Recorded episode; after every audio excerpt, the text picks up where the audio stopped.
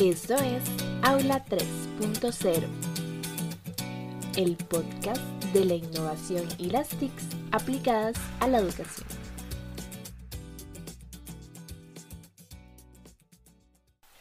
Bienvenidos y bienvenidas a otro capítulo de Aula 3.0.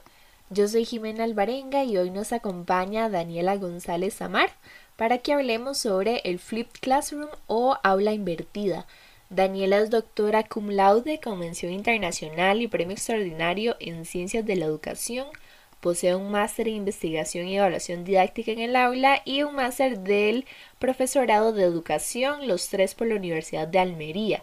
Sus principales líneas de investigación incluyen aprendizaje ubicuo, innovación en el aprendizaje y la enseñanza, creatividad y artes en la universidad, TICs, nuevos espacios de aprendizaje y formación del profesorado.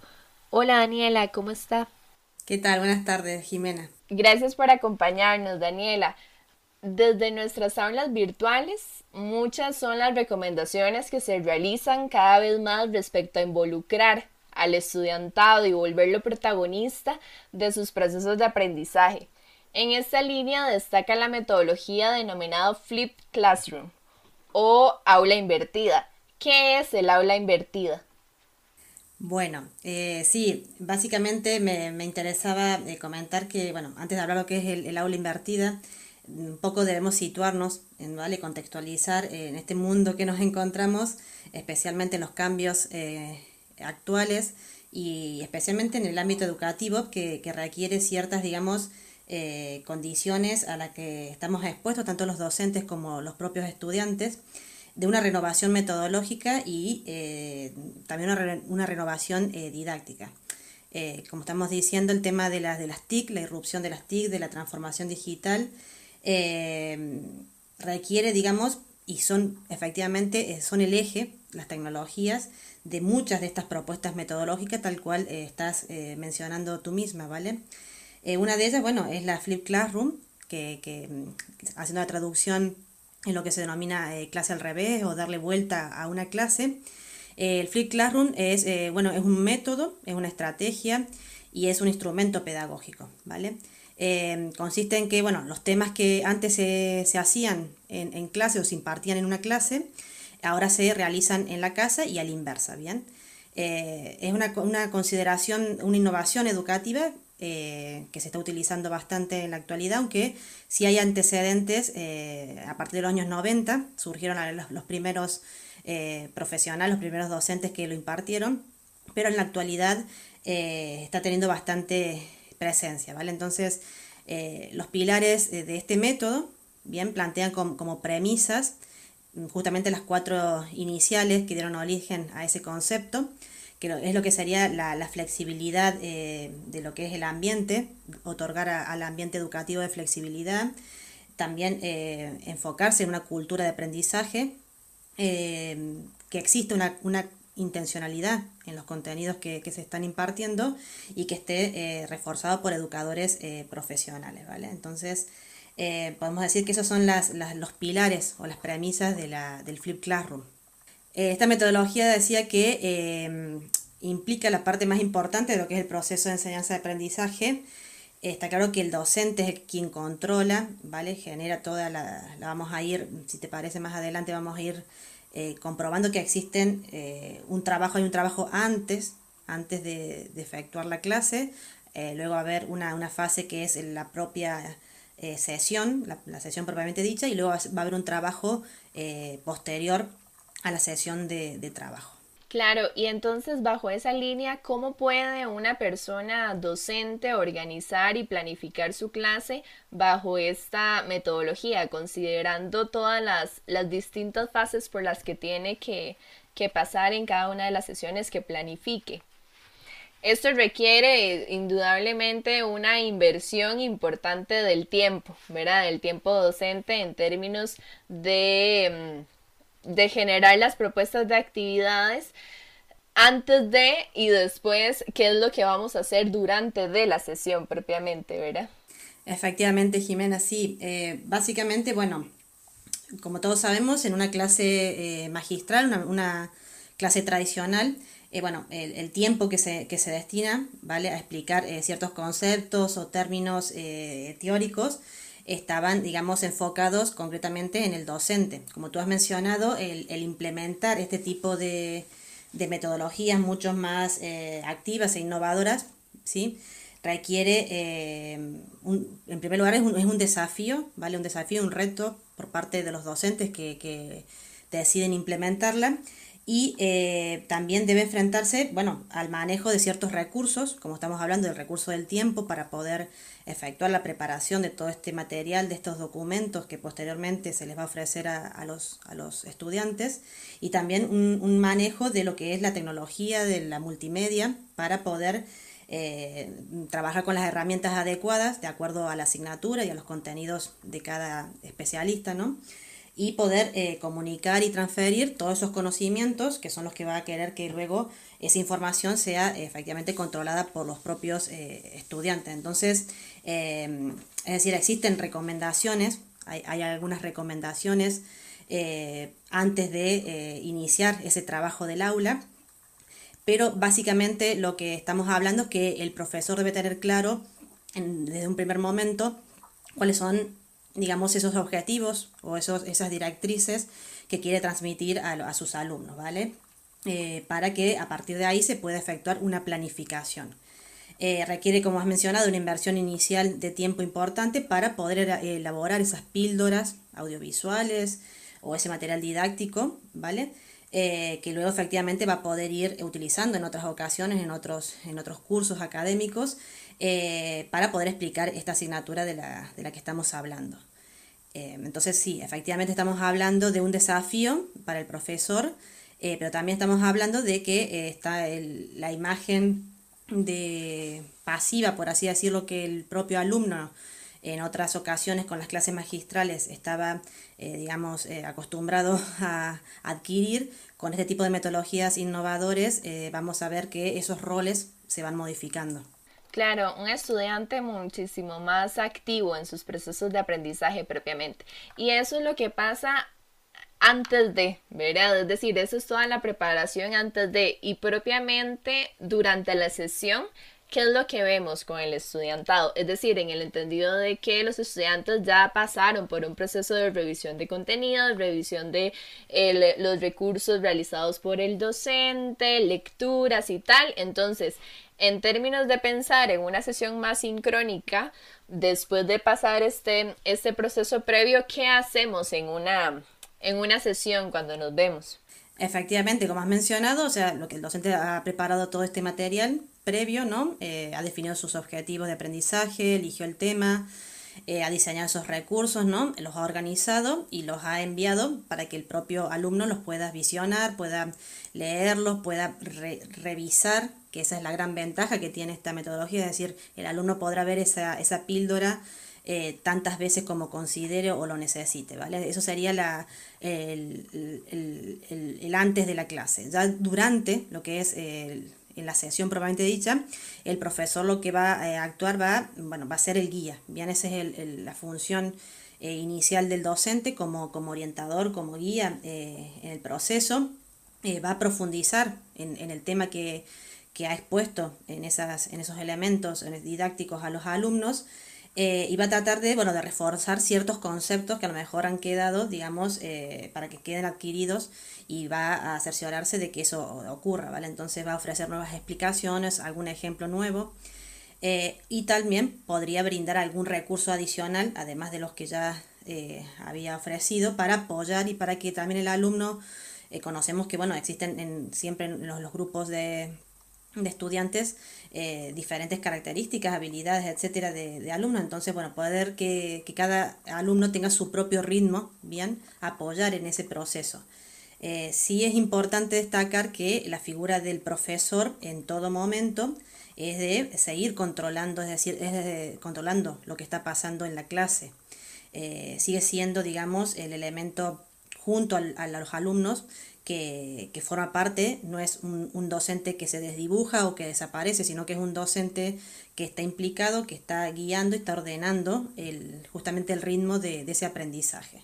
Por lo tanto, su presencia es eh, imprescindible, ¿vale? Entonces, eso sí es importante porque a veces se cree que el docente desaparece, son los alumnos que ven dos o tres vídeos y se terminó eh, lo que es la sesión, y eso no sería, no es así, ¿vale? Lo que sí también hay que destacar que lo que dijimos antes, el, alumno, ¿vale? El alumno ya tiene un rol activo, bien, no estaba simplemente recepcionando toda la información que antiguamente provenía del docente, como ocurre en una clase eh, magistral, sino que ya el alumno entra a la sesión con cierta información que ha podido, como dijimos, visionar eh, de forma reiterada, con sus dudas y con sus, bueno, sus diferentes cuestiones, y a poder asimilar esos contenidos con estos ejemplos, con estos casos prácticos, que la idea que en la propia sesión eh, dependiendo, está claro, de los contenidos de cada asignatura, pero que se refuerce más que nada, ya vamos a ver el tema del aprendizaje significativo.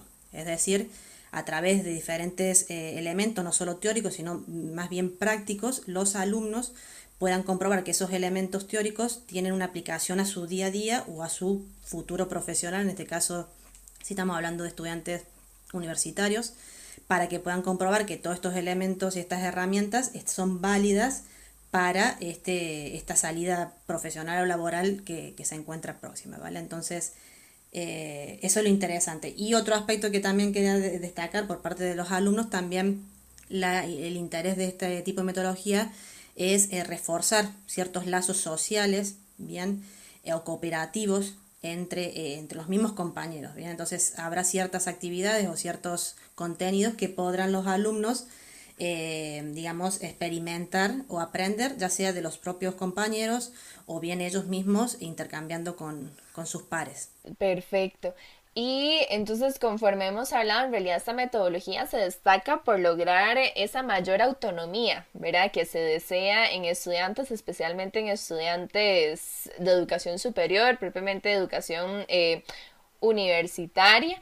Pero eh, quería preguntarle cómo reciben los y las estudiantes esta metodología, en el sentido de que puede ser que para algunos em, esta metodología es un poco distinta a la que están acostumbrados, es decir, implica que realicen eh, trabajo fuera de las aulas y no en las mismas, ¿verdad? Entonces, ¿cómo tal vez como docentes transmitirles estas ventajas que ofrece esta metodología para que la reciban bien, ¿verdad? Y que no sientan precisamente eso, que son em, totalmente autosuficientes y que tal vez no requieren de la guía de, del personal docente, que no es precisamente lo deseado, ¿verdad? Estamos hablando de que lo que se quiere es que el personal docente le brinde un seguimiento continuo a sus estudiantes. Vale, eso es importante. Efectivamente, eh, en muchas ocasiones, no siempre, pero los alumnos ya están acostumbrados ¿no? A ese rol que mencionábamos antes, ese rol pasivo de entrar a una clase, sentarse, escuchar, ¿vale? Eh, algunos días eh, atender más, otros días menos, porque sabemos cómo funciona el tema de la concentración, eh, qué duración tiene, está comprobado científicamente. Pero es cierto que con, a medida que, que van pasando, los, sobre todo en los últimos años, eh, con la normativa a nivel eh, bueno, nacional, internacional, eh, se están implementando, bueno, o se está justamente abogando por el desarrollo de competencias y habilidades por parte de los estudiantes universitarios que no solo sean las relativas, digamos, a la, al desarrollo del conocimiento académico. en esta sociedad que hemos mencionado de constante cambio, de esta modernidad líquida, eh, los alumnos, bueno, las personas en este caso, eh, tenemos que estar preparadas a los cambios y enfrentarnos constantemente, constantemente a los cambios y a las situaciones que, nos plantea la, la, vida misma. Bien, entonces, un poco el enfoque que, se está dando eh, al utilizar esta u otras metodologías innovadoras, activas, como estamos diciendo, es, por, un, por un lado, los beneficios de lograr, como, como han mencionado, el tema de la autonomía, eh, otras acciones como puede ser el desarrollo de, la, de lo que es la disciplina, ¿bien? Que muchas, muchas veces, a pesar que estemos hablando de estudiantes eh, universitarios, eh, no todos la tienen, digamos, en ese sentido, han avanzado en esas cuestiones. también el desarrollo bueno, de la, adaptación y la, el autoaprendizaje. Entonces, esos serían como también otros de los pilares que normalmente se les expone a los alumnos de esta metodología. Eh, también estamos hablando del desarrollo del pensamiento crítico, es decir, eh, a través de estas, estas, esta metodología y otras, eh, lo que se busca al, al, finalizar la clase, después de haber expuesto y todo lo que hemos mencionado desde el inicio de la sesión y todo lo que se plantea, es justamente esa profundidad de, conceptos adquiridos y que sean eh, los alumnos tengan la capacidad de poner en práctica esos conocimientos y sean eh, capaces de reflexionar de un modo crítico y responsable sobre lo que se está aprendiendo, ¿vale? Entonces, eh, es un poco empezar a tener desde la figura del docente, también con el apoyo de las instituciones universitarias, que es importante, digamos, una intención ¿no? de empezar a trabajar de forma conjunta, de forma coordinada con, otros, con otras áreas, con otras eh, áreas de conocimiento, con otros compañeros, eh, en, este, este, tipo de planteamiento de eh, trabajo, como hemos mencionado, de, aprendizaje significativo, aprendizaje colaborativo, de autonomía en el aprendizaje y también de, estamos hablando del desarrollo del pensamiento crítico y de habilidades fundamentales para, para su futuro profesional.